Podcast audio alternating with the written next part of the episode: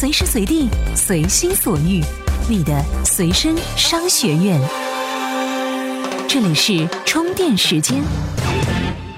大家好，欢迎收听充电时间 TMT 创业者频道，我是文涛。上期节目啊，给大家说的 U 盘式赞助的 U 盘内容呢，已经是公布在了我们的微信公众号当中。大家可以在充电时间的微信公众号中点击 U 盘式赞助按钮，在内容展示中查看。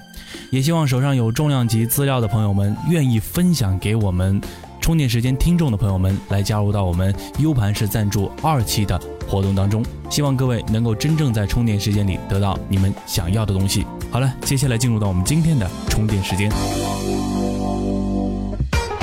专属于创业者的行动力量和商业参考，充电时间 TMT 创业者频道。对于我们的初创企业来说啊，做好内部的组织管理肯定是相当重要的，而股权结构呢，则是这个里面的重中之重。因为一旦是确立好股权比例啊，再想要去变动，就要付出很大的代价了。就好像前不久西少爷的内讧事件一样，创始人宋鑫是被另外两位创始人孟斌和罗高金告上法庭，要求宋鑫是以十二万元的价格转让估值近两千四百万的股权。昔日的战友情啊，就这样是不复存在了。那么这样的例子呢，其实还是有很多。文涛是在惋惜之余啊，也是担心我们 TMT 频道的各位创业者们出现类似的情况。所以接下来我们就来说一说如何做好股权架构这样一件事儿。如何做好股权构架？如何做好股权构架？做好股权构架的重要性自然是不用多说的，这是公司最终能否存活的关键。我们直接来看一些注意事项哈。股权构架当中呢，最差的一种是平分股权，因为每个合伙人对企业的贡献不可能完全一样。如果说股权平分，就意味着股权与合伙人的贡献是不对等的。合伙人一起创业，除了情怀，还包括对经济利益的追求。项目没做成还好说，如果赚钱了，心态肯定会发生变化。这个时候呢，各种各样的问题就会暴露出来。最科学的配置呢是三个人，而且还要存在一个核心股东，也就是带头大哥。如果股东中谁说话都算数，就等于谁都不算数。不仅如此啊，股东之间最好能够资源互补。如果功能职责过于接近的话，必定会产生纠纷，最后呢很容易另起炉灶。所以啊，比较合适的比例是八幺幺七二幺或者六三幺之类的。比如 Facebook 的股权呢，就是扎克伯格百分之六十五，萨维林百分之三十，莫斯科维茨百分之五。具体情况呢，我们可以根据合伙人投入的资金、专利、技术、运营等方面来分配。那我们再来看一看哪些人不能成为创业合伙人哈。首先是兼职者，既然是兼职的，就不会全身心的投入。今天可以给你兼职，那么明天同样也可以给别人兼职。还有一个呢，就是专家顾问。正常情况下，不会就一个项目邀请专家顾问做你的合伙人，他们呢是不能持续提供资源的。你可以邀请他们做智力支持，比如说法律顾问、融资顾问等等等等。最后呢，就是天使投资人。我们都知道呢，投资人的本质是追逐利益。如果说天使投资人早期成为合伙人，容易对产品定位和后期发展产生影响。他们只是为了经济的利益加入，当获得应有的利益之后，他们就会及早的退出，去投资更大的利益。我们再来看一看分股权蛋糕时的一些步骤哈。首先呢，我们最好要预留充足的新合伙人的股权份额，这样呢，在吸引人才的时候才有优势。如果一下子就把股权分完了，再让大家拿出来就没那么容易了。同时啊，还要把每轮融资预估出来，到时候要平等稀释股权，让大家心里有个准备。做完这些呢，再按照前面说的去分创始合伙人的股权了。当然了，不能只有分发股权，还得做好股权兑现的条款。比如哈，在七二幺的股权架构当中，B 觉得不好玩要走，但是呢，这百分之二十的股权还是归他的话，如果企业做起来了，他就相当于白得百分之二十的利益，这样肯定不行啊。所以呢，我们要事先约定好游戏规则，比如说四年兑现股权。如果 B 在干满两年之后走了，那他就只能拿到百分之十，剩下的按原来的投资回购给接替他岗位的人。当然了，不一定非得按年限，还可以按照项目进度或者其他相对公平的方式来约定兑现条款。总的来说呢，我们在分股权的时候啊，一定要先明确好权利和责任，稍微有一点疏忽啊，就会给企业往后的发展造成巨大的损失。这样看来啊，我们在分配股权的时候，我们先要确定哪些人是不能成为合伙人的，然后呢，再做好留存预案和创始人的分配，最好还要规定好股权成熟的条件。其实不管怎样，我们的创始人都要坚持公平公正的原则，不要为以后去留下任何的隐患。好了，以上部分内容呢，要十分感谢专栏作家郑明龙先生对这个问题的精彩回答。这里是充电时间，TMT 创业者频道。欢迎回来，这里依旧是充电时间 TMT 创业者频道，我是文涛。在移动互联网的时代下，我们都说内容为王，为什么呢？主要是因为现在的互联网的可以说是优质内容越来越少了，很难是长期吸引用户去关注。但是大家可能不知道啊，在某些领域中，内容为王其实还有下半句，就是兴趣为后。为什么这么说呢？我们来听听接下来给您分享的内容。兴趣经济如何驱动移动互联网？在移动互联网各类基础设施跑马圈地完成后，不论是创业者还是大公司，都转向三个新方向：硬件、O2O 还有内容。硬件是手机的衍生，O2O 是电商的实体化，内容则是互联网一直存在的庞大产业。因为产品最终都需要内容去不断填充，去抢占用户的时间。工具型应用很容易迎来瓶颈，比如墨迹天气、美图秀秀这些早期移动互联网工具，现在都已经有些疲软了。但是内容型业务在移动时代依然不会过时，为什么呢？主要有四个原因。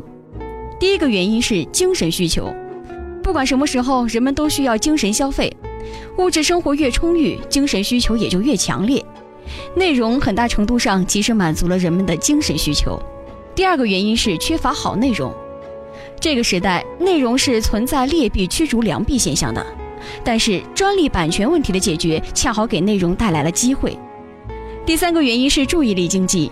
移动互联网不是流量驱动，而是注意力驱动，这是增值广告这两个基础模式得以继续生效的根本。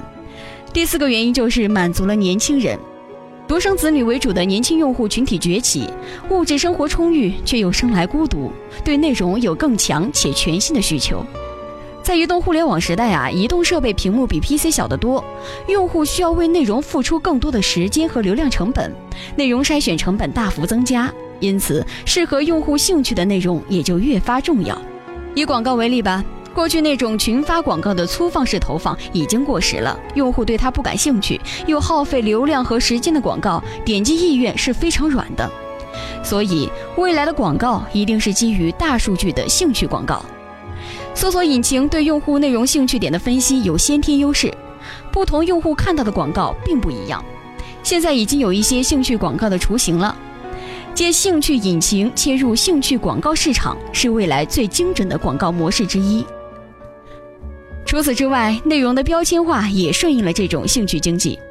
我们都知道，标签是将内容分类最灵活和有效的方式，非常适合 UGC，也就是用户创造内容这种模式。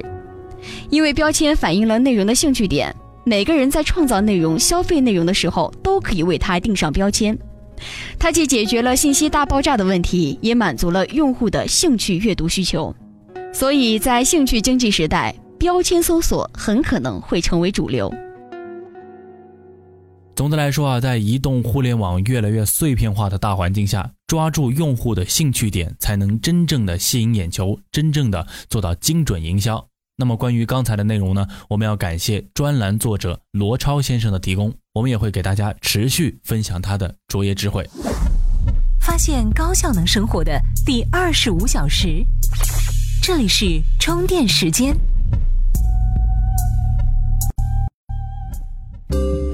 欢迎回来，我是文涛。这最后一条内容啊，我们还是要来聊聊文涛经常喜欢说的小米。我们都知道，小米是最让人钦佩的地方，就是它的粉丝经济。它狂热的粉丝啊，是让小米几乎是没有花太多的营销成本就赚足了眼球。其实，在手机领域，小米它并不是第一个有粉丝的，但它却是最先经营粉丝的，而且还经营的这么成功。但是呢，最近有人却说小米的粉丝战略要走到尽头了。那么这是怎么回事呢？我们一起来听听。小米的粉丝战略走到尽头了吗？首先啊，我们还是来温习一下小米营销战略的三三法则：三个战略，做爆品、做粉丝、做自媒体；三个战术，开发参与节点，设计互动方式，扩散口碑事件。其中，这个粉丝战略之所以能如此成功，主要还是因为它赶上了自媒体这个好时代。粉丝关注小米，一有小米的消息，这些人就是铁杆读者，这样写小米的新闻就有点击，有了点击，媒体就更愿意写小米。小米在推波助澜地制造一些新闻，比如说小米手机多少秒被抢空，某某节日销售额多少亿，雷军的 Are you OK 等等，这些都是在制造新闻传播的起点。最终结果就是没有大手笔的巨额广告，小米的名字依然家喻户晓。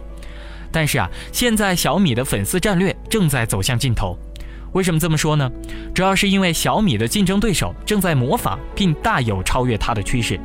不可否认，荣耀、大神一加的产品同样配置高、价格低、做工精细，只是缺少了粉丝营销，他们的声音没有小米大，而销量也就上不去。于是啊，荣耀大神也开始搞粉丝战略，华为搞了花神俱乐部，酷派大神搞了神族，还在五月二十号办了个大神节。和当年小米送爆米花和几百人抽一台手机相比，酷派大神直接送大众高尔夫汽车，手笔啊也大得多。不仅如此，去年大神还搞了无节操的口碑事件，让瘦瘦带一批车模围攻小米总部。大神节官方发出六个啊的微博，节操满地。在制造媒体传播热点上，大神确实是做到了。小米的粉丝战略虽然还有，但模式已经被对手模仿的差不多了。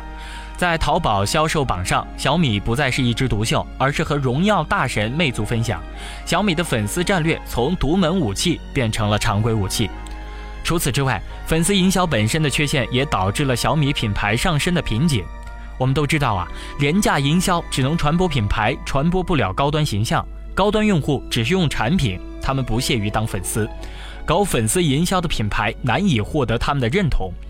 小米通过一轮轮低成本的传播，已经被戴上了廉价品、性价比、屌丝之友的帽子，再往上走去挖掘品牌价值、获得高利润就会比较困难。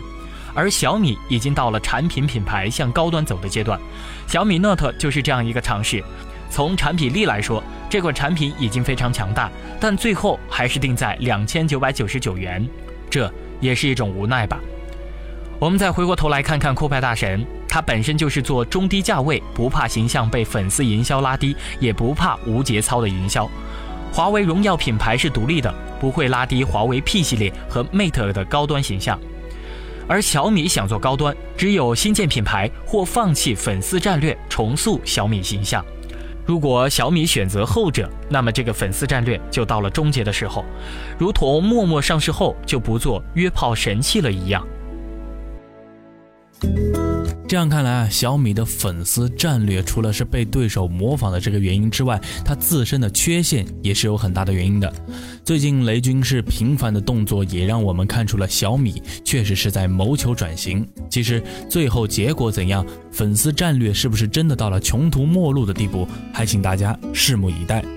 好了，最后一条内容呢，我们要非常感谢专栏作家妈妈 Bell 贡献的卓越智慧。如果您想获得更多有营养、有意思的行业资讯，欢迎关注我们的微信公众号“充电时间”。如果你也希望与更多喜欢我们充电时间的小伙伴们待在一起呢，也欢迎加入到我们的线下交流群来，与我们朋友们一起交流来互动。好了，以上就是今天的全部内容，感谢您的收听，我是文涛，我们下期再见。